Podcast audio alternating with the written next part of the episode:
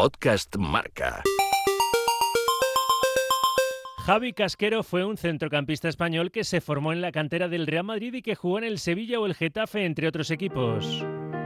Precisamente con el club azulón fue subcampeón de Copa del Rey dos temporadas consecutivas y jugó la UEFA.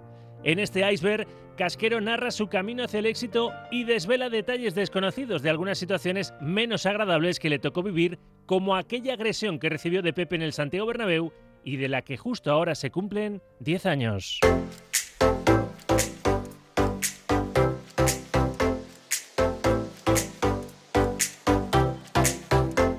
Javi, vamos a comenzar por el principio.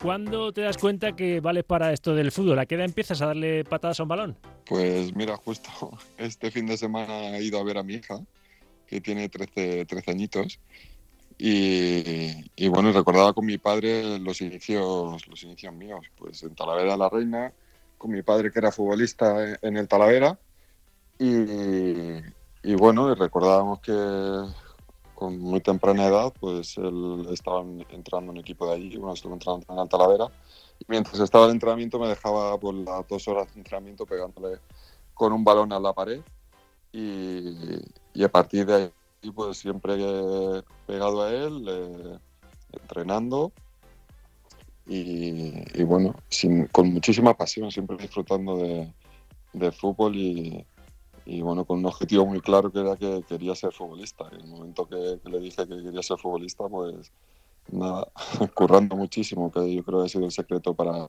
haber sido profesional tantos años. Tu primer club ya como semiprofesional, ¿no? Me imagino, fue el Toledo. Sí, sí, yo salí de la cantera del Real Madrid y, con 18 años eh, pasé a, al Club Deportivo Toledo, que venía de, jugar un playoff de ascenso contra el Valladolid, era un club de segunda división. Y bueno, para mí era un salto importante, pues salía al juvenil del Real Madrid y, bueno, pasaba a un equipo bueno, profesional, a un pasito de la primera división y, y que en ese momento el Toledo siempre tenía, tenía buenos equipos.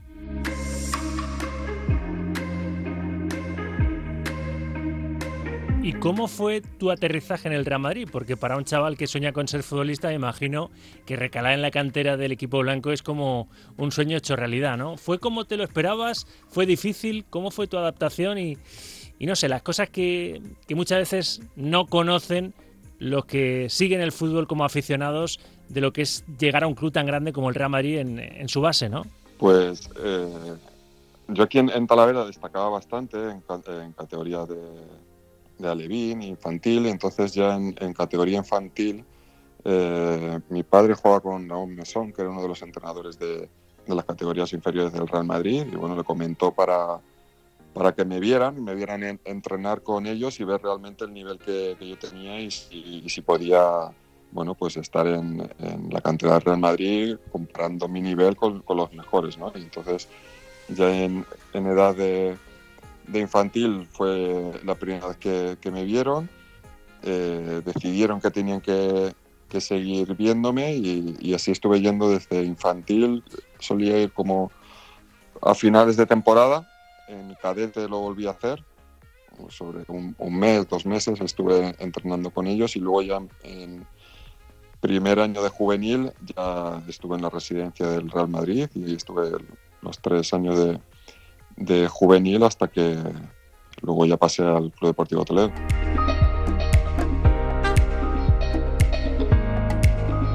Porque aparte de suerte, que es una parte importante de la carrera de un futbolista, por detrás hay mucho trabajo, mucho sacrificio, mucho esfuerzo y muchas desilusiones, ¿no? Cuando uno cambia de equipo buscando esa, esa primera oportunidad para llegar a primera división en ese camino tú has encontrado momentos de debilidad de decir, uff, igual no llego a la élite, ¿no? O a ser profesional, que es lo que a mí me gustaría y que sí que conseguiste tú.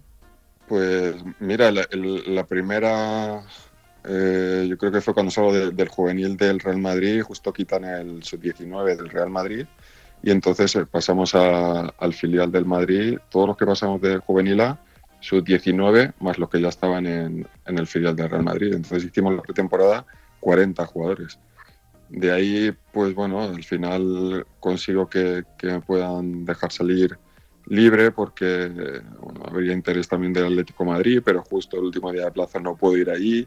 Sea, ahí empieza un poco ya las dificultades de, y el camino hasta que empiezas eh, a, encontrar equipos en los que tú puedas eh, seguir eh, esa progresión. Cuando llego al Toledo, al segundo año, tengo una lesión importante, el cruzado posterior, en, una entrada justo con, contra el Getafe, y yo tenía firmado un precontrato para ir al, Valencia del presidente del Toledo, eh, Emiliano Carballo, y, bueno, y ahí es la primera oportunidad que tengo para llevar un equipo importante y no y se tuerce. Entonces luego a partir de ahí es volver a destacar y hacerlo bien en, en el Toledo con, con Gregorio Manzano y, bueno, ya sé que viene interés de equipos de, de, primera, pero es el Atlético Madrid el que, el que apuesta por mí.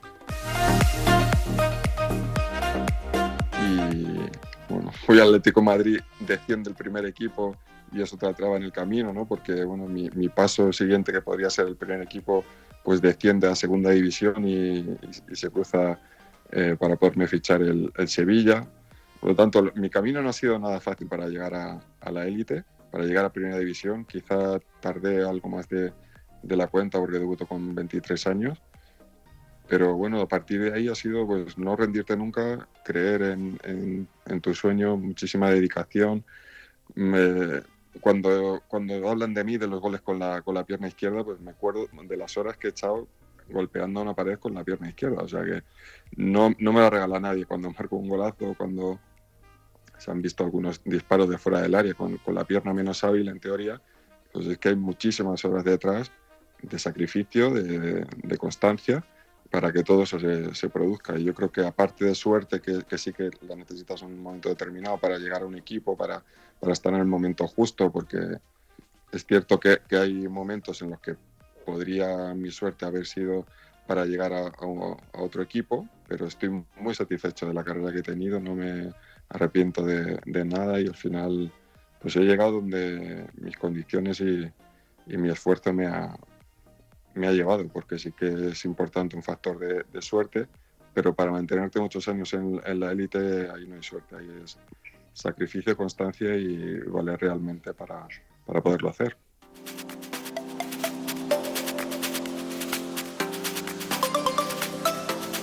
Del Atlético Madrid B, recalas en el Sevilla, después el Racing, el Getafe, la Unión Deportiva Almería y te retiras en el Sporting de Gijón. Se puede decir que el Sevilla y el Getafe fueron los dos clubes que más te marcaron, entre otras cosas, no solo por lo vivido en estos dos equipos, sino por tus años de estancia. ¿no? En el Sevilla, cinco temporadas con Joaquín Caparrós, las cinco en las que mm. estuvo entrenando Caparrós en su primera etapa al equipo nervionense. Y Caparrós es alguien que ha estado ahí muy presente en tu carrera, ¿no? porque también te seleccionó cuando él fue seleccionador de Castilla y La Mancha para aquel equipo, ¿no? para aquella selección.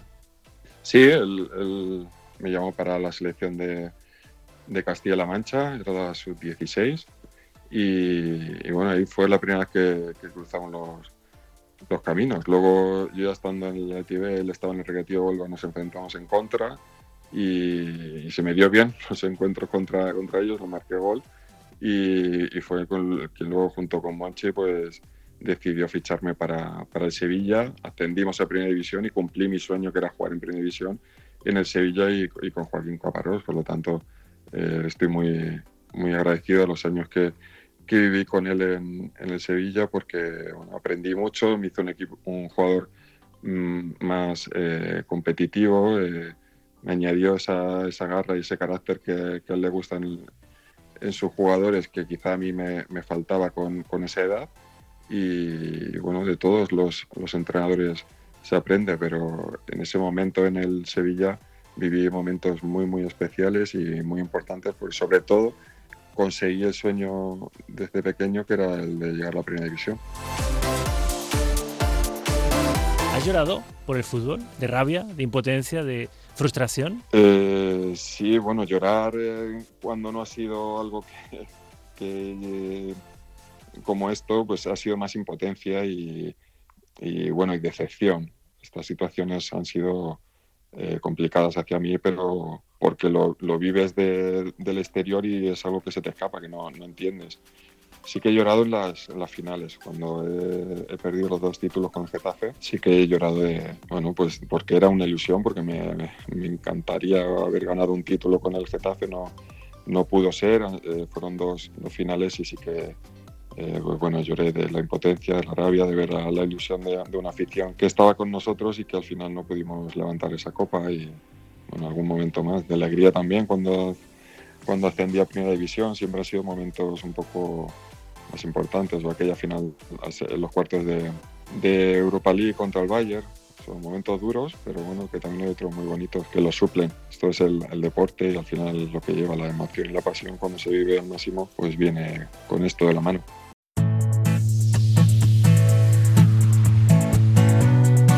En el Getafe alcanza sin duda la plenitud como futbolista y un Getafe que es ahora mismo el equipo relación de, de la liga, que está cuarto en puestos Champions lo de Bordalás es para ponerle seguramente un monumento, ¿no? Como consiga finalmente que el Getafe vuelva a Europa, no ya solo poder jugar la Champions, sino volver a, disputar competición europea, pero claro, jugar la máxima competición continental sería eso, de matrícula de honor, ¿no? Para, para este equipo azulón. Sí, porque eh, ha conseguido cada año algo, algo más importante. primero el ascenso en una situación muy complicada. La temporada pasada lucha con el Sevilla por, por, Europa League en su primer año después de la vuelta a primera y, y ahora está luchando por, por, la Champions, un presupuesto muy bajo que yo creo que es el mérito real porque hemos visto eh, pues bueno, clasificación del Hoffenheim, de, de, Leicester, pero realmente los presupuestos de estos equipos, pese a ser modestos, son muchísimo más altos que lo que tiene ahora mismo el Getafe y está luchando con Sevilla y, y Valencia siempre suele haber cada muchos años un equipo que, que sorprende en, en, en, alguna de las grandes ligas y este año es el Getafe. Getafe con jugadores que están a un gran nivel, con un entrenador que tiene un, un estilo de juego en el cual los jugadores lo llevan al máximo esplendor y, lo hacen fenomenal, defienden muy bien y tienen a tres futbolistas arriba que están siendo letales, ofreciendo un grandísimo rendimiento y esa regularidad es la que al final los está llevando a, a llegar a falta de tres jornadas en puestos Champions.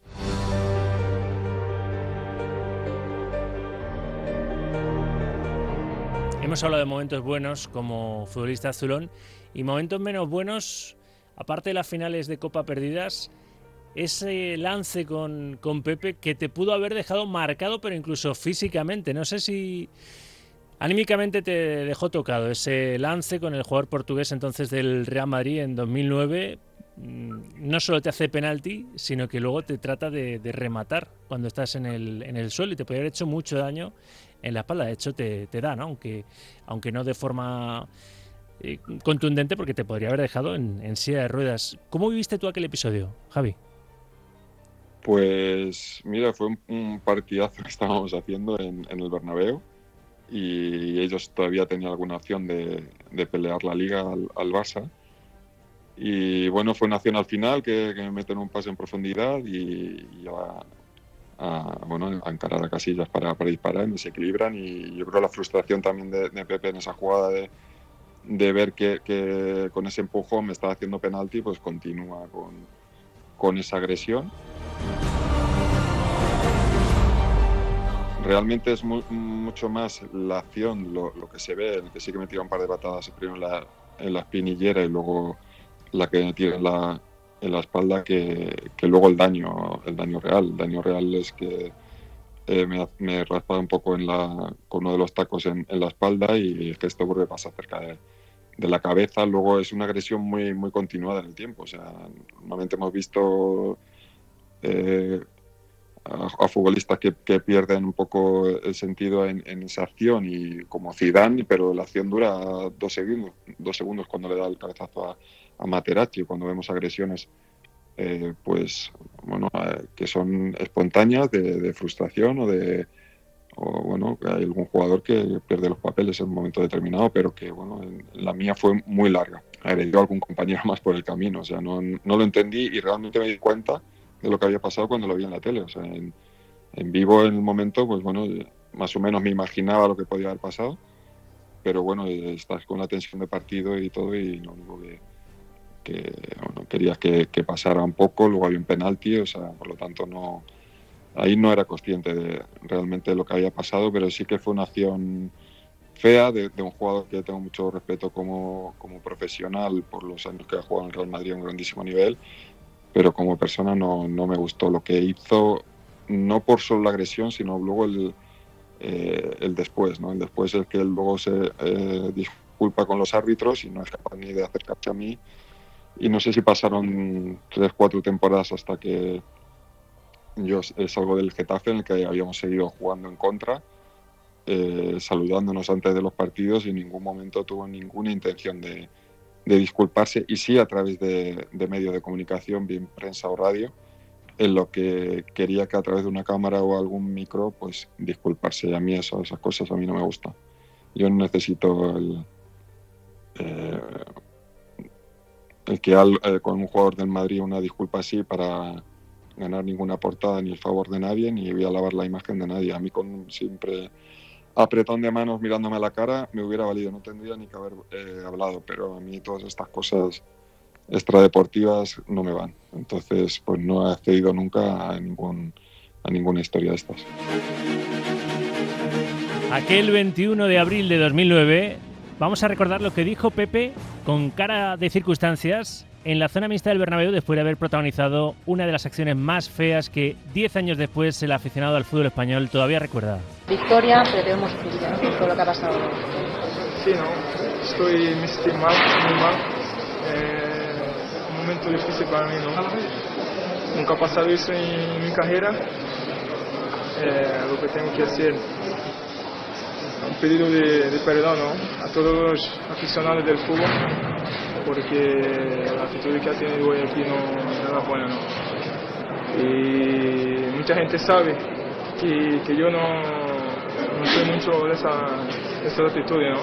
Yo vivo mucho el partido, la verdad es que estaba ahí caliente y pido disculpa a Asquero, si me equivoco, y a Felipe Alvin y a lo árbitro también, porque las actitudes que ha tomado y que ha elegido dentro del campo no, no son buenas. Y bueno, ahora ver qué pasa y la familia también de ellos, ¿no? porque eh, ha sido difícil. A él le cayeron 10 partidos de sanción por aquella agresión si de repente te llamara y sin cámaras de por medio, sin ningún periodista de por medio, sin ningún testigo, te dijese quedar a tomar un café, él sigue jugando, está en el Oporto, con Iker Casillas de nuevo, ¿aceptarías? ¿Le aceptarías el perdón diez años después? Pues claro, pues es que por mí está olvidado ya. O sea, no le doy mayor importancia realmente, ¿eh? no, es algo que yo tenga ahí eh, metido este no me ha pedido perdón, es que cada uno con su vida hace lo que, lo que quiere y yo lo respeto. A mí con que mire, oye, mira, lo siento que se me ido la olla y ya está. Vale, entendible. Si es que eh, realmente solo sabemos lo que, lo que se vive dentro de un, terreno de juego y, lo que nos jugamos y la tensión de, los partidos, los que estamos ahí. Y yo puedo entender un momento de frustración que alguien pierda los papeles y, bueno, le dé patadas a todo lo que encuentre. Pero yo al final luego las pulsaciones bajan y, somos personas, somos eh, compañeros de, de profesión. Entonces, oye, mira, lo siento, se me ha ido la olla, ya está. Es que no hay, no hay que disculparse de más, o sea, no ha matado a nadie, tampoco te lo tengo que decir. O sea, es una acción fea, mala de, de, un profesional, que lo hace contra otro compañero de, profesión, pero lo que, lo que a mí no, nunca llegaré a entender, porque yo o sea, creo mucho en las personas, es que él tenga la idea sola porque él lo sienta de, de pedir perdón a alguien y no a través de un medio de comunicación para que todo el mundo lo, lo escuche, ¿no? Parecía que, necesitaba que todo el mundo supiera eso. Si yo ya me iba a encargar de decir, que sí, que me ha pedido perdón. Tranquilos todos, que, que me parece buena persona, ¿sabes? Que no, no había que llegar a ese circo y sí a, algo tan normal como que es una disculpa entre dos personas.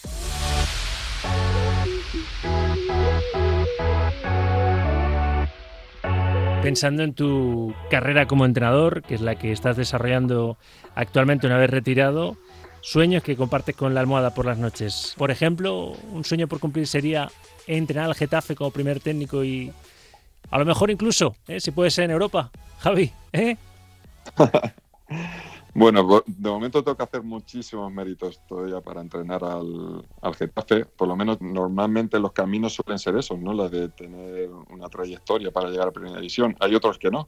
O sea, realmente es la confianza en, un entrenador, en una idea y ver que realmente se adapta a lo que tú quieres de tu, de tu entrenador, porque luego influyen tantos, tantos factores y, la preparación real de, de, un entrenador, de llevar un grupo de saber resolver situaciones de, de vestuario, los que hemos sido futbolistas, hay, hay algunas que las tenemos ya eh, dominadas y hay otras que sí que la experiencia hace, hace mucho, pero que aún así ni, ni una gran experiencia en los banquillos te asegura un éxito después.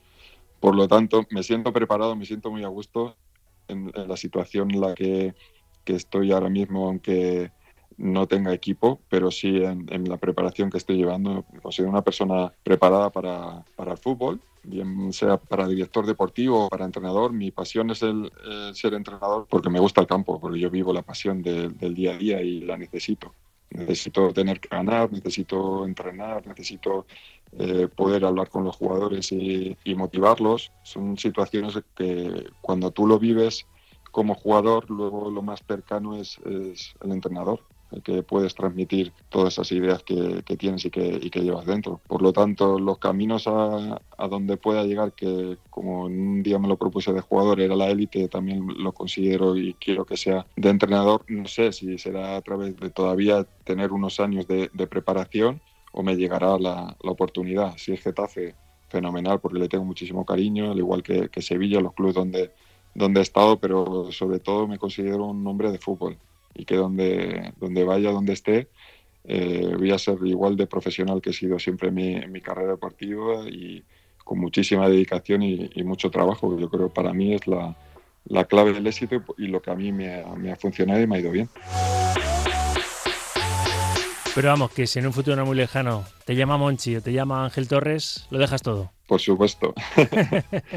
son, son, mis dos clubes, aparte del momento en el que están, no son equipos cualquiera, son grandísimos equipos ahora mismo de, de primera división. Y cuando tú tienes una idea y, quieres en algún momento entrenar en la élite, por supuesto que, equipos de, este nivel son apetecibles para cualquiera, una profesión que somos muchísimos y que ahora los dos tienen grandísimos entrenadores y que les deseo lo mejor y que, bueno, mi idea es la de seguir formándome, preparándome hasta que llegue mi momento.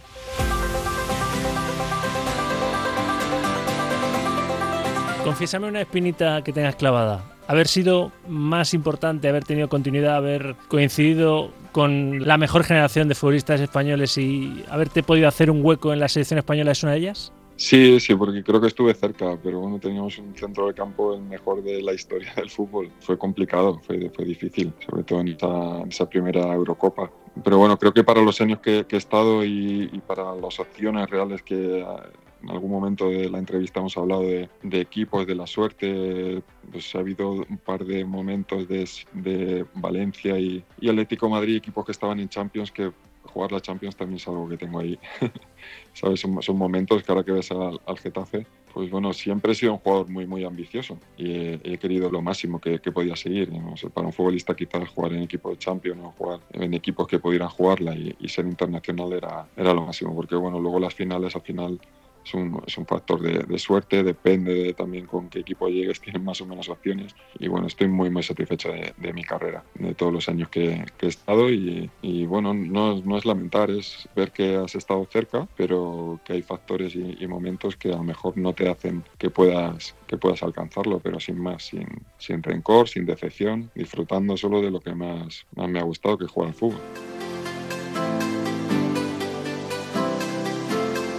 Para terminar, ¿qué consejo le darías a un joven futbolista que sueña con ser casquero, por ejemplo, en el futuro? ¿Qué consejo le darías a alguien que no sabe todo lo que hemos ido desvelando, algunas de las cosas que hemos ido desvelando en esta charla? Es decir, el sufrimiento, el esfuerzo, el sacrificio, la renuncia que uno tiene que asumir para llegar a la élite como futbolista, que es muy poca gente la que consigue ser profesional y vivir del, fútbol, Javi. Pues mira, me lo, has puesto muy fácil porque hace poco se lo dije a, mi hija, dije, ¿quieres ser futbolista? porque bueno, ahora, ahora parece que está más, más decidida.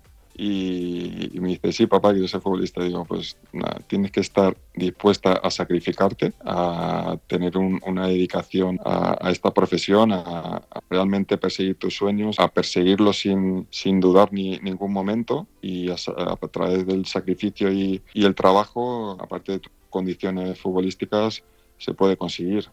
Porque la, la convicción llega en momentos que tu cabeza y tu mente pueden hacer que, dudes, pero si realmente estás fuerte en tu idea y, la persigues, al final la, puedes conseguir. creo que realmente los que se mantienen en primera división son porque mentalmente son muy fuertes. Bien para llevar sus cualidades, porque es un super crack a la máxima categoría y lo mismo que está haciendo en edad juvenil, lo, eres capaz de hacerlo con los mejores.